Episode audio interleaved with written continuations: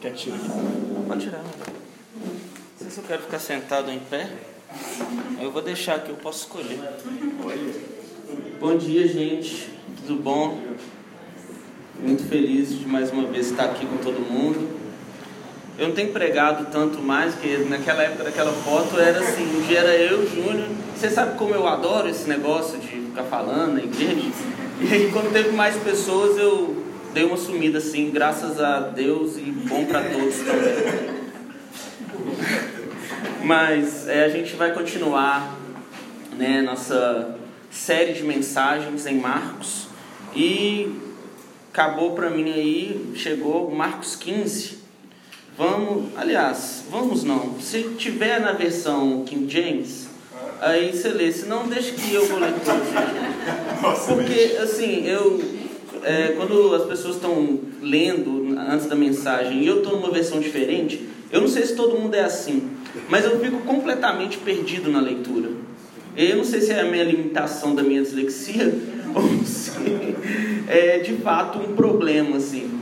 Então, eu vou lendo aqui, vai ser as duas primeiras perícopes, é assim que falo mesmo?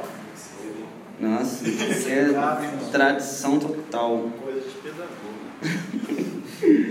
Vamos lá então, Marcos 15. Ao rear do dia, entraram em, entraram em assembleia os chefes dos sacerdotes, com os líderes religiosos, os mestres da lei e todo o Supremo Tribunal dos Judeus, e tomaram uma decisão. Amarraram Jesus, levaram-no e entregaram a Pilatos. Então Pilatos o interrogou: És tu o rei dos judeus? Ao que Jesus lhe replicou: Tu dizes. E os chefes dos sacerdotes, dos sacerdotes passaram a levantar várias outras acusações contra ele.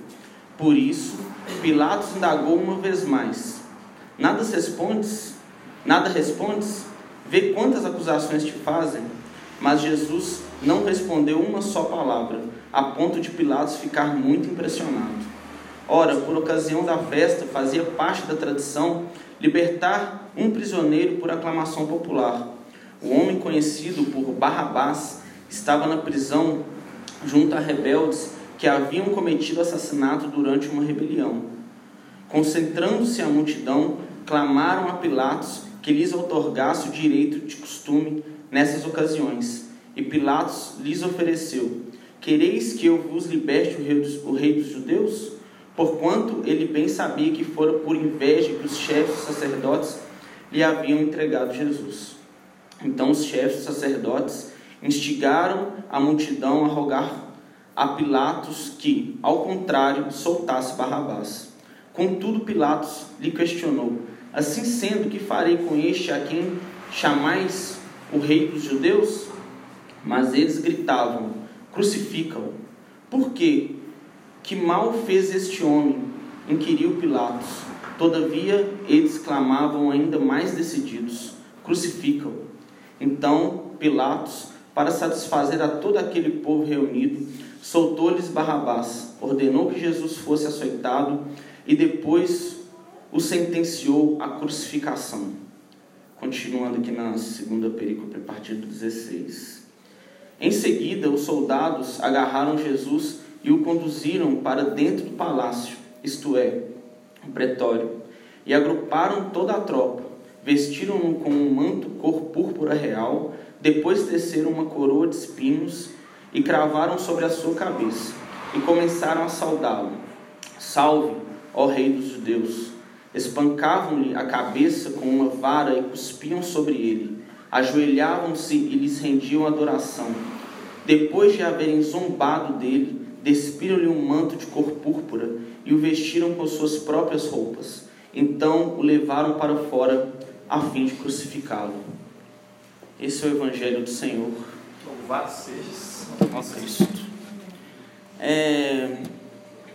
Sabe que às vezes eu anseio pela minha velhice, porque às vezes a gente é, se enche de muitas informações e eu parece que falta maturidade em mim para conseguir sintetizar as coisas e falar delas de uma forma serena como eu gostaria. É, boa parte do que eu dessa mensagem de hoje é, tem como inspiração e é baseado também num livro do Nicholas Thomas Wright, acho que é assim que fala, é, conhecido como N.T. Wright. É, é, até o pastor Jaime citou o livro mais cedo aqui, é, Como Deus se tornou rei. E ele é um, nosso, um dos nossos irmãos né, de igreja, ele faz parte da igreja anglicana também. Ele foi durante muito tempo bispo de Durham, que é um, uma região lá da Inglaterra. E há uns anos para cá ele jubilou, né? Tipo, não existe aposentadoria de bispo, assim, mas existe ele não ficar trabalhando diretamente no exercício da igreja. E após isso, parece que ele ficou velho, assim, antes também, ele começa a escrever tão bem. e parece que tudo que ele fala é muito organizado e faz muito sentido, e tudo flui. É... E aí eu fico pensando, pô, esse cara só consegue escrever assim porque ele é velho. e por isso, muitas vezes, eu anseio a minha velhice. É... Uma das minhas. Eu queria, inclusive, escrever o sermão mas aí eu ficava lendo o livro dele e ficava pensando, cara, eu não tenho a mínima condição de escrever bem. Então eu vou deixar para lá. E vou partir para falar igual todo Você mundo mesmo. Ele também não é o Marcos.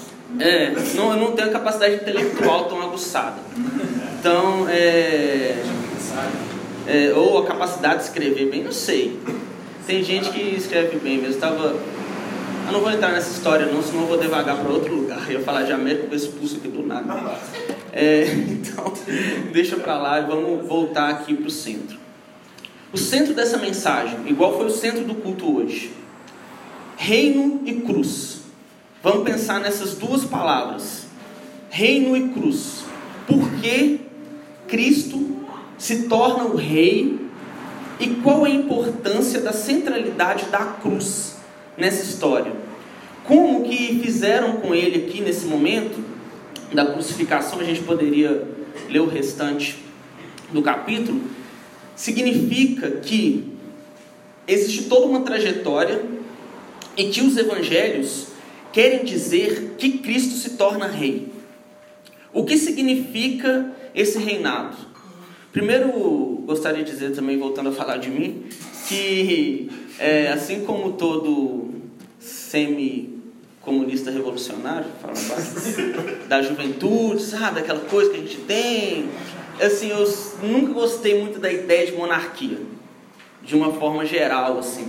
Fala rei comigo, já pensa assim, aquele povo lá que se acha demais, que acha que tem direito de mandar na minha vida, não sei o quê. Tomara que cabeças rolem na, nas colinas francesas mesmo. Então, assim, é, nunca fui adepto à ideia de monarquia no geral, disso como sistema político. Então, é, eu, eu sempre vejo vou falar Jesus é o rei, Jesus é o rei. Que tipo de, né, de reinado, como é que é? Mas aí o, filho, o outro filho dele vai tomar posse igual os outros e tal, não sei o quê. Então, assim, eu sempre tive dificuldade de ficar falando assim para todo mundo que Jesus é rei. Aí a gente tem na igreja muitas outras coisas para falar de Jesus. Jesus é o Salvador, Jesus é aquele que morreu por nós para salvar o nosso pecado, aquele pelo qual a graça entrou no mundo. Aí a gente fala um monte de outras coisas. Isso é um pouco da mania da igreja também. É, ele fala muito nesse livro, o Enter Wright, que é, boa parte da ortodoxia cristã histórica é, meio que se esqueceu de, de como os evangelhos queriam dizer que Cristo é o rei e por que ele é o rei. É, então, a gente vai dividir essa mensagem mais ou menos em quatro pontos, que na verdade são os quatro pontos que ele, que ele coloca no meio do livro lá, que eu acho interessante. É, reino e cruz, é, em Israel, reino e cruz, é, vinda de Deus, é Yahvé, reino e cruz para a igreja e reino e cruz para os governos do mundo, ou que ele usa no livro para César.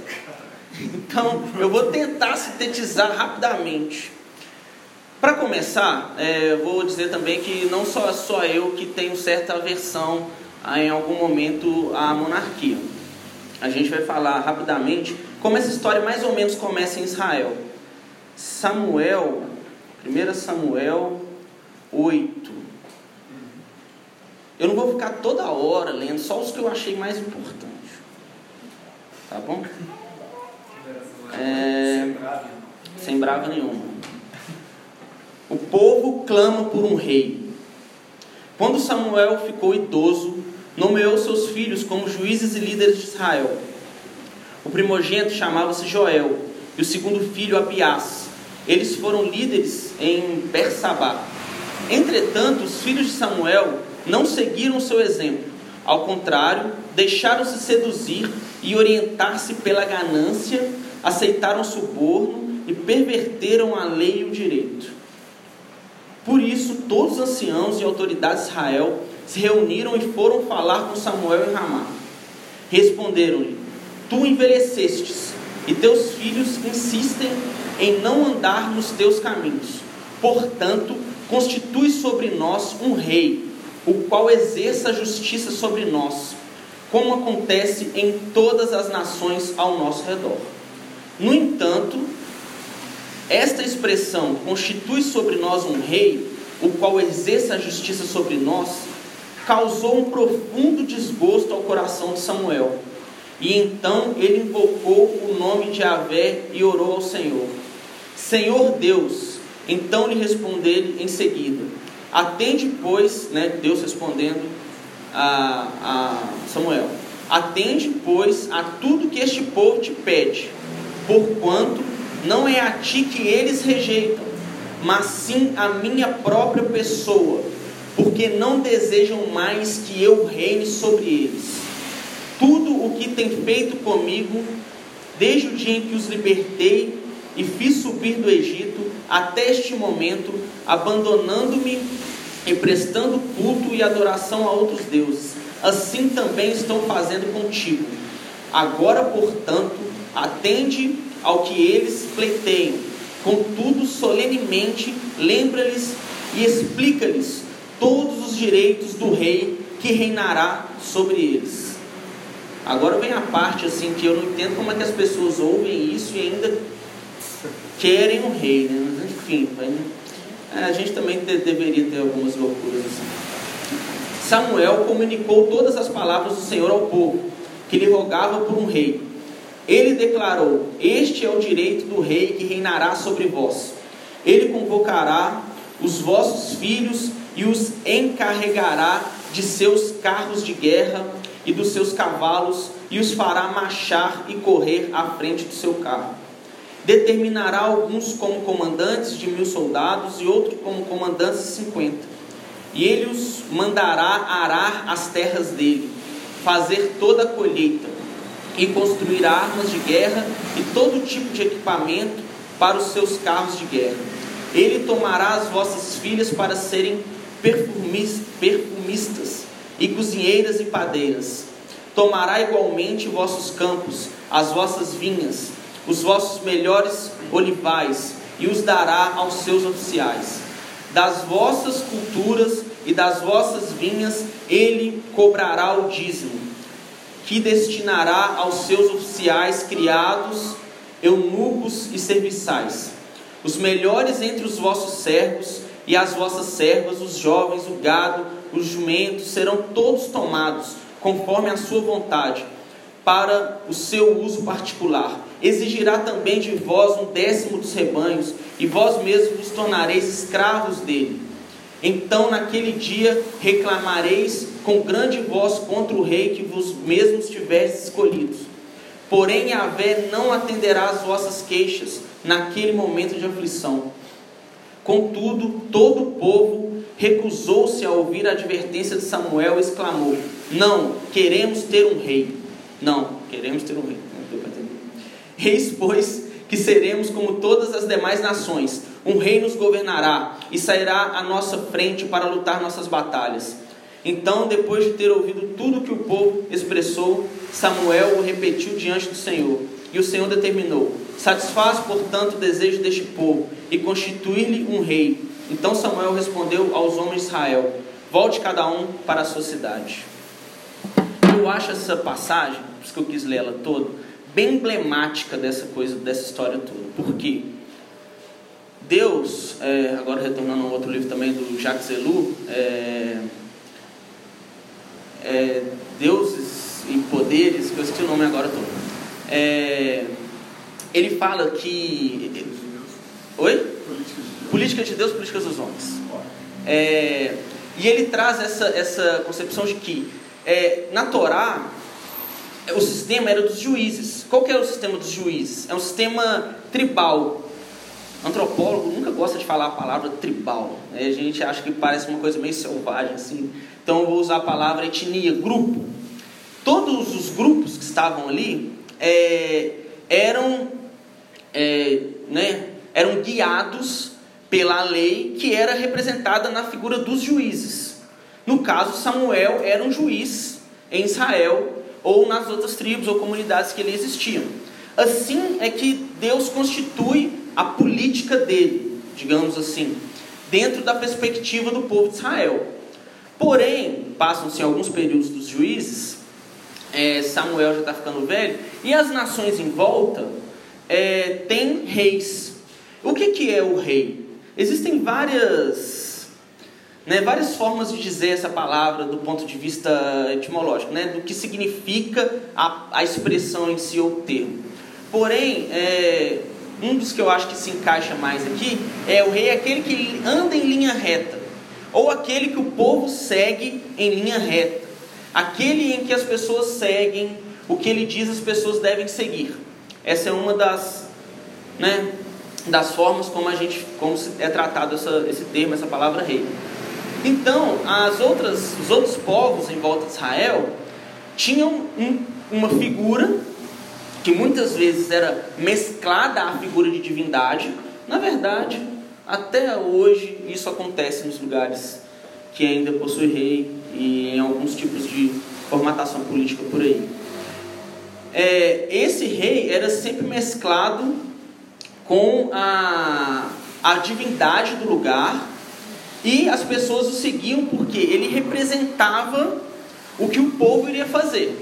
Então ia para frente da batalha, para frente da guerra, o rei iria na frente e ele, né, todo mundo olha o nosso rei, tal, tal, tal, e vamos segui-lo, e a gente vai vencer, e vamos conquistar, e blá, blá, blá, blá, blá, blá, blá, blá. blá. Inclusive, é, os povos ali dos antes bolivianos, eles é, pegavam os reis já mumificados e carregavam ele na batalha lá, tinha né, muita guerra entre onde hoje é o Peru, Bolívia, e seguia os Andes, a Colômbia, e às vezes chegava até o México em cima. Então tinha muita guerra nessa região toda, onde hoje a gente está aí, América. É, e esses povos tinham uma mania tão grande, mesmo os deslocados totalmente no tempo e no espaço, praticamente, desse, dessa galera aqui que está falando com Samuel. Mas eles tinham uma coisa tão forte com o rei, que eles pegavam o rei, os reis é, mumificados, o osso lá, e colocavam ele no trono, em um trono mesmo, só a caveira, já viram um bicho mumificado assim no, em museu, em foto, sei lá, no filme A Múmia lá, já viram alguma coisa parecida. Então aquele negócio lá assim, e colocavam ele em cima do trono e iam para a batalha. Aí o que aconteceu? Tem uns relatos interessantes assim, que se alguém acertasse uma flecha no rei que estava no trono lá, mesmo se tivesse 20 mil é, de, sei lá, de um lugar determinado aqui, e lá tivesse só 5 mil, se alguém acertasse o rei, acabou a guerra, de cá perdeu. Entendeu? Olha que coisa maravilhosa. O ser humano é maravilhoso. Então, é, dá para entender mais ou menos qual é a relação que Israel estava esperando. No fundo, igual Deus fala, né? Todas as vezes que eu quis guiar esse povo, eles preferiram um ídolo. Resumidamente é isso. O que o povo de Israel está inquirindo aqui é um ídolo. Alguém de carne e osso que seja meio humano, meio Deus, e que é, vá nos guiar de forma reta, retilínea e uniforme a nossa vitória contra os filisteus, não sei com quem estava guerreando exatamente nessa época. Então, essa é mais ou menos a forma como é, entra essa questão do reinado no, no meio de Israel e tal. Porém, é, Deus ele é muito soberano em sua capacidade de relacionamento e de percepção sobre todas as coisas e sabe muito mais de tudo, de tudo, tudo que você possa imaginar ou não. Mesmo nesse sistema, ele se revela para nós. E essa é mais ou menos o é mais ou menos o papel de Israel nessa história de Cristo Rei.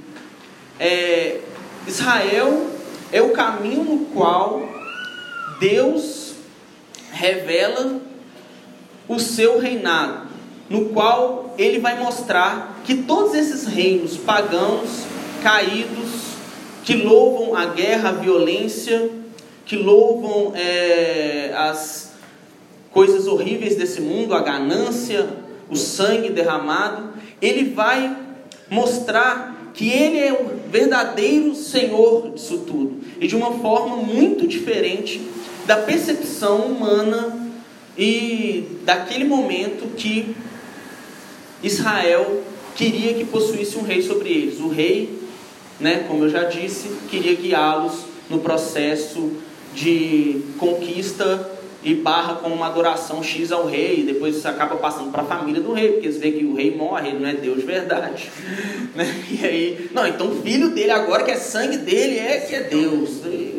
Enfim, fica toda essa coisa horrorosa que a gente vai falar mais sobre isso. Então, a gente pega essa, essa, essa primeira parte: Israel e Deus, relação de reinado.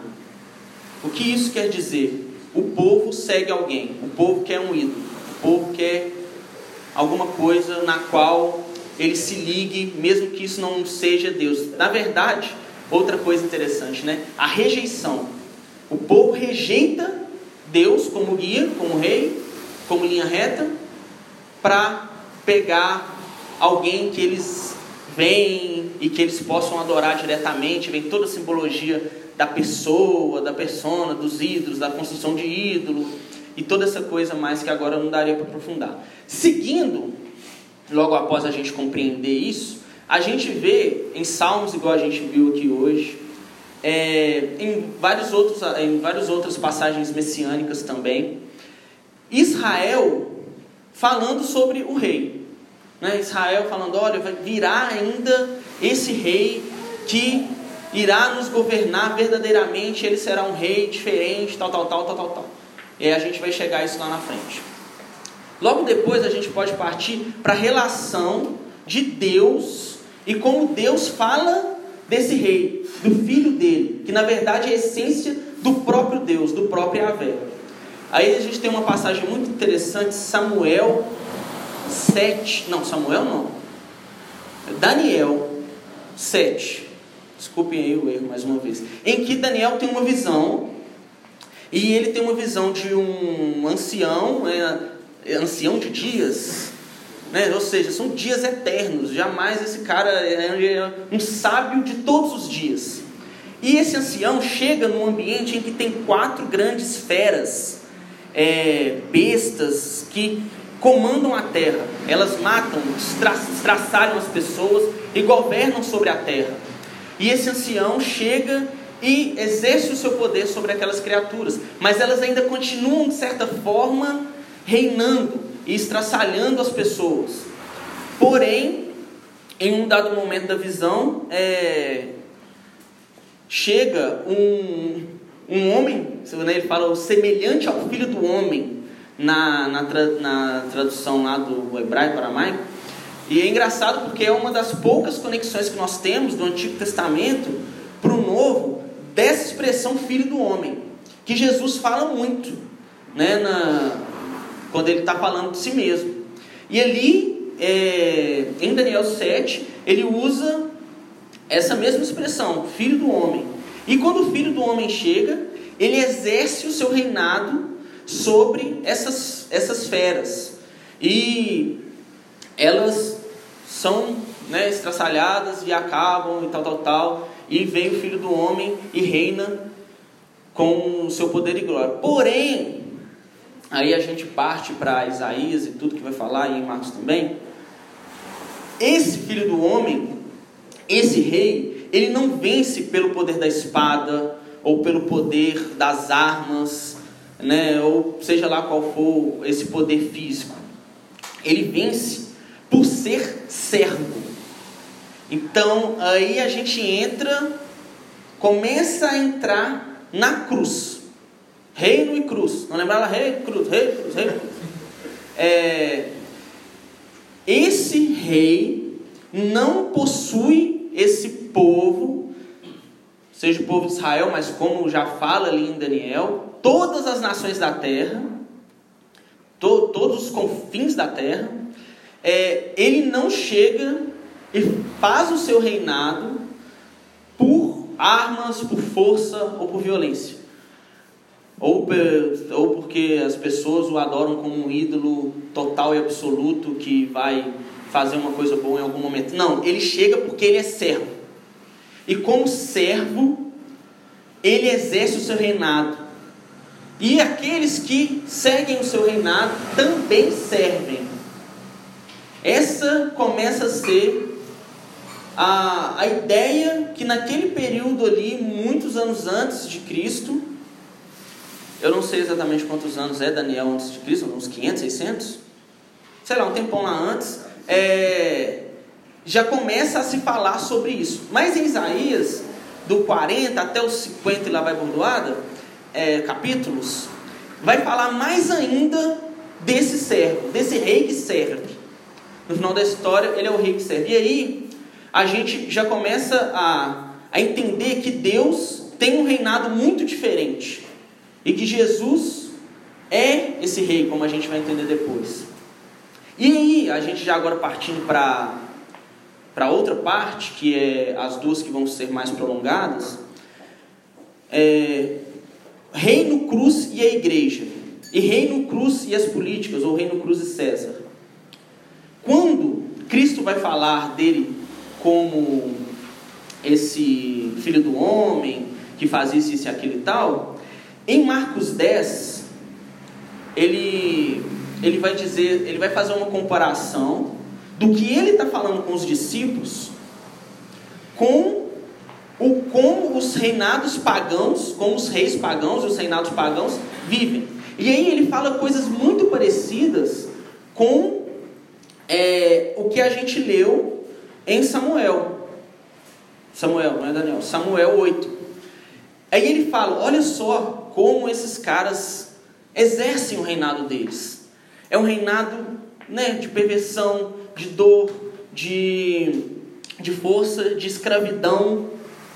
Vocês veem como isso está acontecendo? Vocês estão entendendo que o que a gente está falando aqui é uma outra ótica? E ele fala: o primeiro no, no meu reino será aquele que serve mais. Então, assim, é, é, muitas pessoas falam sobre todos esses escritos do White, essa questão da, da ortodoxia, de seguir uma certa linha conservadora ou não, me parece que não é o caso dele. É, porém, ele fecha lacunas muito importantes na estrutura da nossa fé e que a gente tem dificuldade para pensar, porque a gente pensa muito mais no Jesus, não queria usar essa expressão, mas é o que está vindo na minha cabeça, mitológico. O Jesus, ah, sabe, renascentista, assim, que chega assim, na luz, uma aurona atrás, consegue imaginar isso? Um negocinho aqui, luz assim, Aí ele todo italiano, com aquele queixo né, maravilhoso, aquele nariz, sabe, musculoso, não muito marombeiro, mas um músculo assim, sabe, definido, Fábio de Melo, né? Quase. E aí ele chega assim, com um dedinho assim. Vocês já viram isso? Obviamente que sim, né? Ele chega com o dedinho, tem um negócio do dedinho, aí tem todo o significado do dedinho lá e tal. Aí ele chega assim, ah, já viu aquela musiquinha? Dan. Aí ele chega com o Salvador, né? Então, é, a gente tem a síndrome do super-herói, né? Eu detesto filme de super-herói, já queria deixar bem claro. Menos Coringa que eu postei. Acaba que dá para saber um pouco da ideia do cara, né, gente? É péssimo. Mas é, é, chega, né? A gente tem a síndrome do super-herói. A gente precisa de um. Chegou a guerra, o ponto quebrando, ninguém sabe para onde que vai. Você vai estar tá indo para o céu, para o inferno. Você não sabe se você está no purgatório, se você está no céu, aquela confusão. Aí chega. Aí chega Jesus e te salva. Não é tipo isso? Né? Mais ou menos a percepção que a gente tem, a síndrome do super-herói. Né? A gente está aqui na, na terra, brigando contra o pecado, lutando contra um monte de coisa, não sabe se vai para o céu, se vai para o inferno e aí você sonha que você está no inferno, que o diabo está tá espetando você lá com um, um, né, um espeto de churrasco. Sabe aquele negócio, é, o diabo está só lá, o diabo é o churrasqueiro, né? Ele fica lá e você está lá só rodando, e o fogo está te queimando. Como é que o Johnny fala? É tubofogo? Tobofogo. Tobofogo, é o tobogã de fogo. é para onde você vai. vai. Descer pelo tobofogo. Você vai descer pelo tobofogo, provavelmente, porque você é muito peca, pe, né, pecador.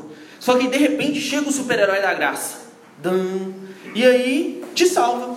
Né? Ele chega e, e, e eu, nossa, quando era criança, eu fui criado numa igreja pentecostal. Não essas não, pentecostal raiz. E a gente vivia o tempo inteiro com medo de Jesus voltar. Saca? Aí, tipo, várias vezes a gente eu dormia de tarde, meio quando adolescente, assim, e aí você acordava, meio sem saber o que está acontecendo, e aí você vê uma porta entreaberta, sabe? Sua mãe saiu, trocou de roupa e deixou assim a camisa no chão, arrebatou a camisa ficou, obviamente. Obviamente foi isso que aconteceu a geladeira meio aberta, que a geladeira antiga que o, aquele negócio não vedava direito. Quantas vezes isso me fez pensar que o arrebatamento tinha acontecido e eu, em todos os meus pecados de puberdade adolescente, fiquei, obviamente. Entendeu? Isso era o que tinha na minha cabeça 24 horas, um medo horroroso. Só que chegava domingo, em alguém, em algum momento, num lapso de Deus falando na boca das pessoas, falava que, olha, o ladrão lá no alto da cruz teve a sua oportunidade de ser salvo. É, momentos antes. Então, minha esperança era que antes de eu morrer, eu ia ter uma oportunidade de pedir perdão por todos os meus pecados. Então, assim, eu já imaginava coisas, nossa, é, sabe, aí teve um negócio do World Trade Center, eu era dessa época, 2001, eu era adolescente. Aí eu ficava imaginando, o avião bate nas torres eu vou estar lá em cima. Aí eu vou pular, porque são uns 5 ou 6 segundos até cair. Então vai dar tempo de eu pedir perdão. E Deus vai me ouvir de fato. Sabe? Vocês estão rindo, gente, mas é uma adolescência sofrida. Meu amor, você não ficou olhando com essa cara? Você também viveu tudo isso. Nós éramos da mesma igreja, enfim. É, então, essa era a relação desgastante, ao mesmo tempo do super-herói.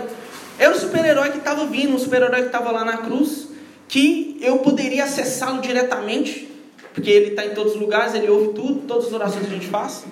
E é, eu poderia acessá-lo num momento de desespero, antes de descer no, no tobofogo. Então, porém, gente, eu, eu não queria assim, é, desanimar quem está esperando esse momento pré-morte para alcançar a salvação de fato. O reinado de Cristo a cruz e o reino não tem muito a ver com isso. Na verdade, tem a ver com ser servo.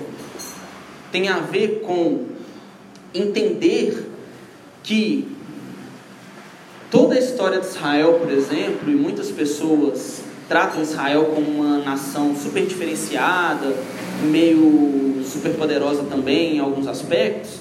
Na verdade, ela é o lugar em que Deus escolheu para nos mostrar que a maldade humana não tem muitos limites. Entendeu? Israel é aquele reino em que é aquele lugar em que Deus mais se revela.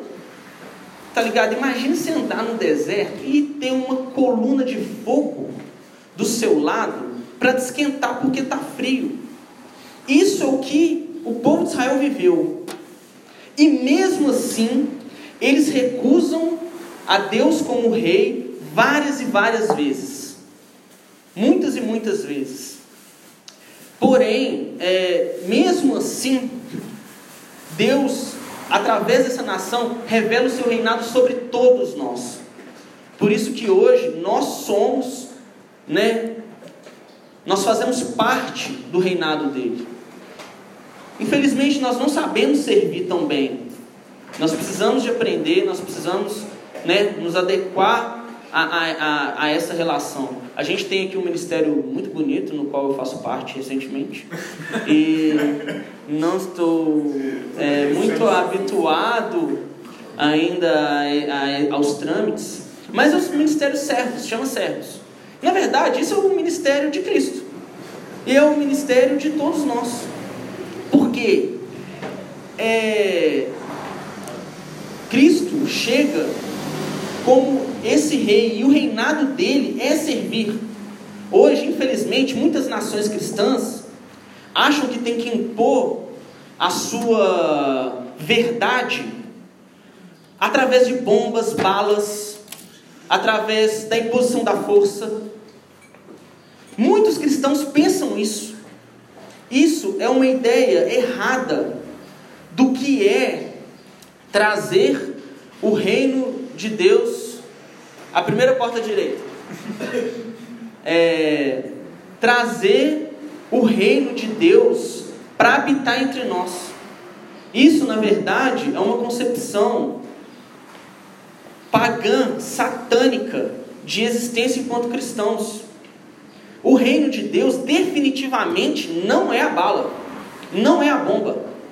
Se você acha que os Mohammeds, lá, os árabes, né, pessoal de lá, são grandes pessoas terríveis que cometem atrocidades cabulosérrimas entre aqueles que são seus e contra a, é, é tudo aquilo que a única forma de curar aquele povo é tacar bomba sobre eles. Eu diria para você observar mais a sua comunidade ao seu derredor.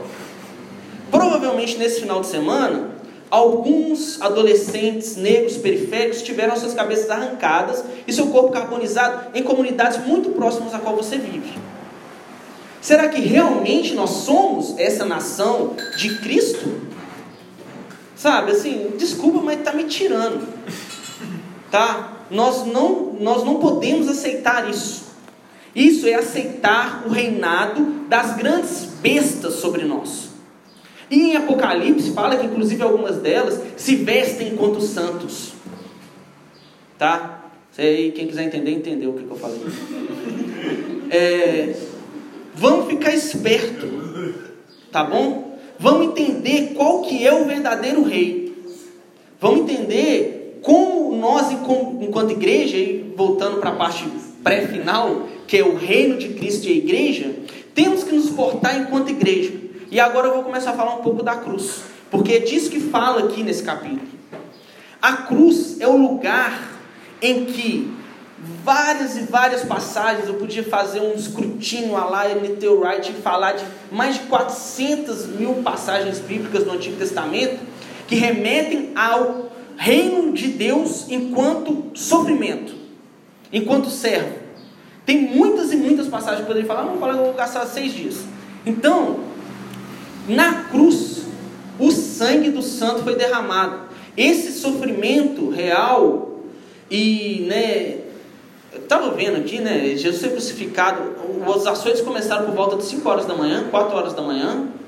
Ele foi crucificado de fato às 9 horas da manhã, e o clamor dele de morte é às 3 horas da tarde, mais ou menos.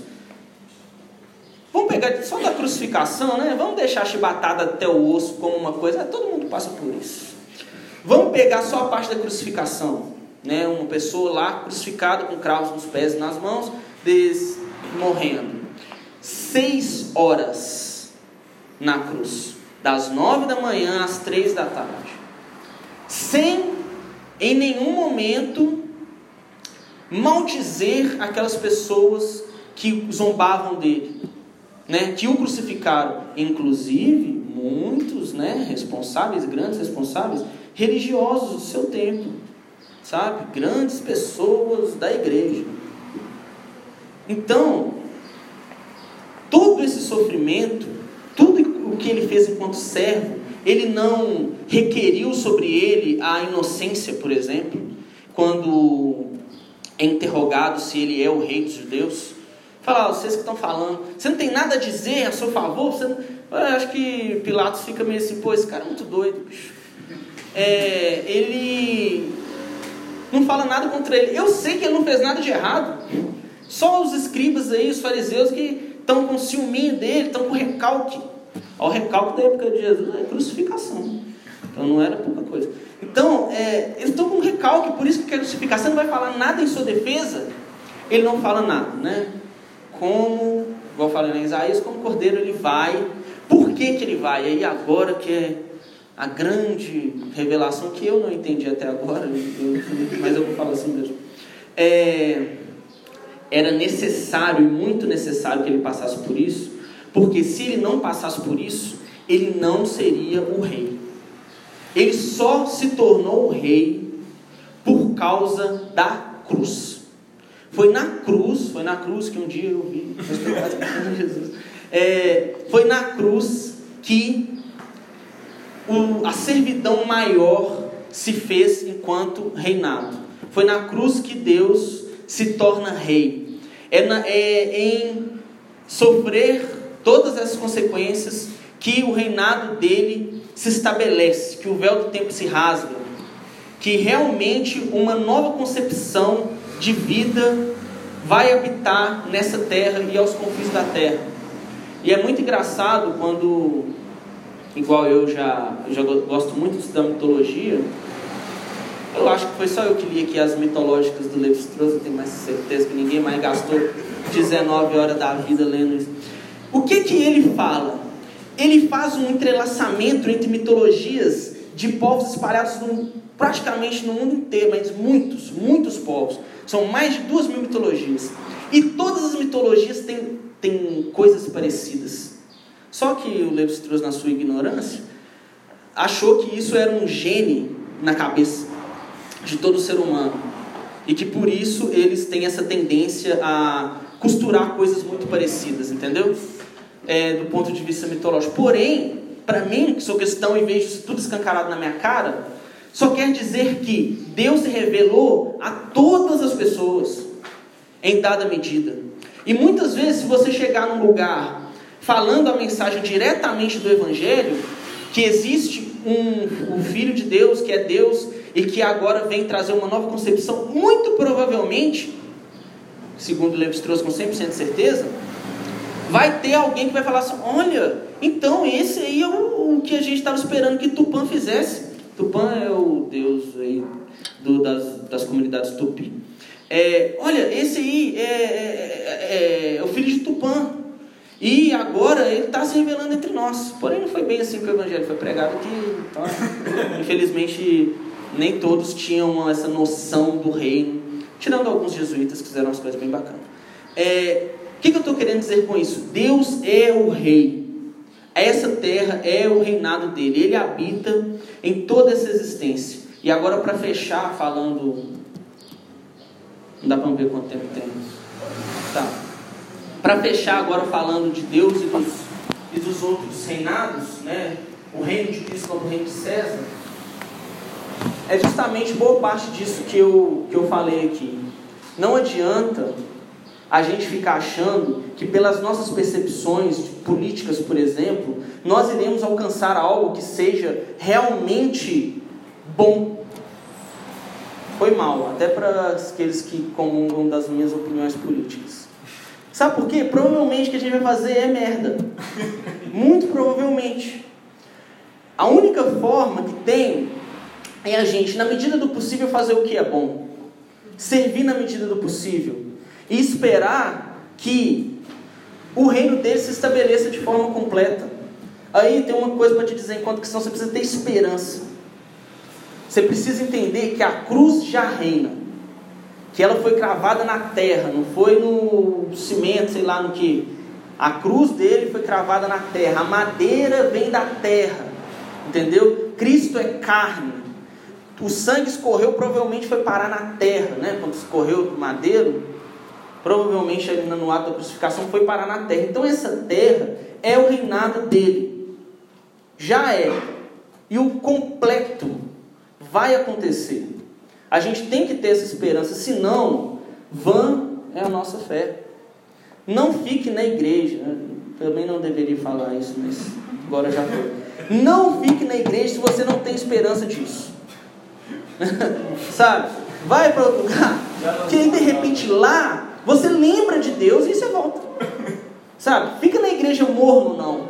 Não fica aqui morno. Deus não precisa da sua caridade. Deus não precisa, nada que você acha que você pode fazer seu dízimo. Ah, eu ajudo tanto a minha comunidade, eu dou meu dízimo regularmente, mais 5%. Entendeu? Mano, eu queria te dizer que você vai pro tubofogo sem escala. Tá? Você vai descer direto. Vocês já viram lá a passagem dos bodes das ovelhas? Eu queria te dizer que você está muito mais para bode. Todo mundo, na verdade. Então vamos compreender é, a nossa existência enquanto cristão, que está na esperança. Se a gente tem esperança de que o reinado dele, o reinado que não é das armas, não é das bombas, não é do dizer que o outro é muito pior do que eu, mas o reinado de serviço, o reinado de chegar e falar, cara, eu estou aqui para te servir, eu estou aqui para te ajudar. Vocês, alguém, todo mundo aqui já participou da nossa cerimônia maravilhosa de lava-pés? Todo mundo? Não, algumas pessoas não, né? Cara, venha nesse dia. Aí só que o povo parece que entre um espírito de servidão, que eu acredito que é Jesus habitando entre nós, de repente todo mundo começa a lavar um pé uns dos outros indiscriminadamente. Eu tive o meu pé lavado aqui umas 60 vezes. Vocês estão rindo, mas é real. Aí, tipo, a mesma pessoa que já tinha lavado o meu pé voltou para lavar meu pé de novo. E eu fui lavar o pé de novo assim, mas não ficou nenhuma frieira. Saíram todas. Os pés foram lavados. Parece que entram uns. E, e outra coisa que eu acho interessante, que eu acho interessante na cerimônia de lava-pés, todo mundo ri. Fica todo mundo rachando as taquaras. Tá orando e tá rindo, tá falando do pé do outro, tá falando da unha, ao mesmo tempo tá lavando. E aí as toalhas ficam encharcadas, porque não dá mais para secar, que é tanta de vezes, sabe? E mesmo assim, já, você tá só molhando o pé da pessoa. Você já não tá lavando mais nada, não tem mais o sentido de tirar o pó. O sentido é serviço. E nesses, eu assim, vocês sabem que eu adoro os atos históricos, tradicionais da igreja. Por isso que eu sou anglicano. É, esse, esse, esse culto, esse ato lava-pés, falando isso, está chegando mais ou menos aí a data, né? Tá, é, não vai demorar muito não. Ah, é quinta-feira antes da sexta-feira da paixão. É maravilhoso. Não faltem. É sensacional. Porque parece que tem uma coisa cosmológica, espiritual nesse lugar. Eu não estou dizendo que nos outros momentos não tenha, mas é muito estranho.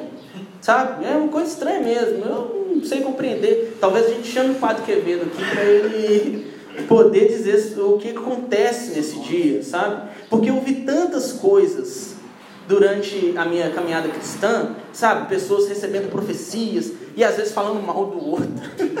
Aí, em outros momentos, pessoas falando assim: agora Deus está falando através de mim. Ó, Gabriel está do meu lado aqui falando um monte de coisa. E aí, de repente, eu estou numa ocasião em que não tem ninguém falando um monte de línguas estranhas, nada contra orar em línguas estranhas, eu, na verdade, é, sou batizado dessa forma também.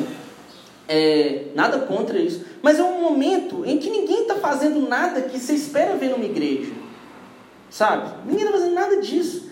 E tem um espírito de graça. E aí a gente precisa terminar toda a mensagem com a graça. Tem um espírito de graça que toma conta de todo mundo, sem ninguém perceber nada, sem ninguém estar tá entendendo o que está acontecendo. Entendeu? E isso tem uma força tão poderosa que os praticamente 400 primeiros anos da igreja não tinha rei, sabe? O Estado não era ao nosso favor, nós éramos perseguidos e mortos. Quem tiver tempo para gastar, ele no livro chama As Catatumbas de Roma. Maravilhoso sobre esse período, sabe? E foi a época que a igreja mais cresceu. Não tinha político do nosso lado, Fraga. Não tinha, não tinha bancada evangélica. Glória a Deus. Sabe? Era uma bênção. Eu, sabe, nasci no anacronismo, deveria ter nascido naquela época. Então, é, a gente precisa de entender que mesmo assim, foi o período que a igreja mais cresceu, onde praticamente tudo que a gente entende enquanto fé cristã, quando os, quando os credos foram feitos, quando o cânon, que hoje a gente pega aqui na, no celular, na mão, que é a Bíblia, quando a Bíblia foi instituída, tudo isso foi com os caras escondidos na catatumba, com medo de ser queimado, entendeu? Foi nesse, nesse, nesse ambiente que a igreja cresceu e cresceu muito no curto espaço de tempo. E né, é um período que a gente não discute se Cristo estava reinando ou não, porque a gente vê claramente que ele estava. O cara matava alguém que era cristão e o cara que matava se convertia. E aí como é que você vai parar uma epidemia dessa? Entendeu? Quem é o coronavírus? Sabe? não tem essa capacidade de transmissão. Desculpa, eu vi alguém fazendo uma comparação do coronavírus com a dengue esses dias no Instagram. A dengue falando, eu estou muito tempo aqui, ela está chegando agora e tal. É uma bobagem danada. Mas. mas. É... eu falei que, para a sorte de vocês, nem sempre eu prego. Para finalizar, então, gente, o reinado de servidão, ele é viral. Eu ia usar a palavra errada. Ele é um vírus, cara. Um vírus que vai levar o reino de Deus para o reino que já está, mas que vai levar a ser compreendido de forma ainda melhor em todos os lugares, em, todo, em, em tudo. Infelizmente, essa mensagem, a mensagem do Evangelho, igual o Interrod fala no livro que eu estou falando agora, estou usando as expressões dele, muito dessa mensagem do reino, desse reino puro de servidão, foi perdido. Muitas vezes a gente lembra do Cristo super-herói, que te retira dos seus pecados, que te salva, que faz isso, faz aquilo, faz aquilo, tudo isso também em um determinado ponto é real. Mas a gente precisa atentar no nosso cotidiano ao reinado da servidão. Tá ligado? Quando você ouvir lá, seu colega de faculdade, né, eu que estou né, nesse ambiente ainda mesmo, velho, é, falar abobrinha lá, serve ele, cara. Pega aquele café da Farficha horroroso que parece que foi carbonizado no, no sem açúcar, sabe? Foi carbonizado lá no, no Foi carbonizado no, nas catatumbas. Péssimo, café horroroso. Pega aquele café, e veio, dá pro cara, sabe? Serve ele. melhor, faz um café melhor então. É porque lá só tem esse, entendeu? Vocês entenderam a piada completa. Você tem que enfrentar a fila, lá na cantina, sabe? Da Fafiche. Quê? Café da massinha é mais suportável, bem melhor, é. Você tem que assim acompanhar o tempo dela. Ela é uma pessoa lenta, devido ao uso contínuo de entorpecentes durante a vida. Então, você espera a massinha. Quem é do rolê tá tudo rindo. então, é. Deixa isso tudo pra lá, gente. Esquece. de novo. Serve. Tá legal? Pega uma água no seu trabalho, um suco, sirva. Pega uma água, um suco, um café gostoso artesanal, uma cerveja artesanal não Belo Horizontina. É, e, e sirva, sabe? Entregue isso para a pessoa, converse com ela, dedique seu tempo. Não fica querendo dizer que ela está errada e você está certo, sabe? E muito menos diga que o seu político está certo. Pelo amor de Deus, você não queima meu filme. Tá bom? É, por favor, obrigado. Então, gente, que a gente possa compreender um pouco, é, meio-dia, cara, do que é reino e do que é cruz. Porque não são duas coisas, tá? Estão conectadas, porque a cruz é o serviço que foi feito por nós. E o reino é servir. Tá bom? Sem dualidades aí no mundo pós-moderno em que as coisas se entrelaçam e se juntam, vamos compreender isso. Amém? Amém.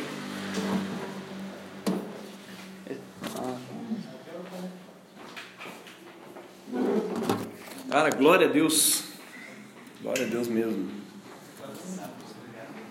Tirar aqui. Todas as mensagens aqui da igreja, gente, são gravadas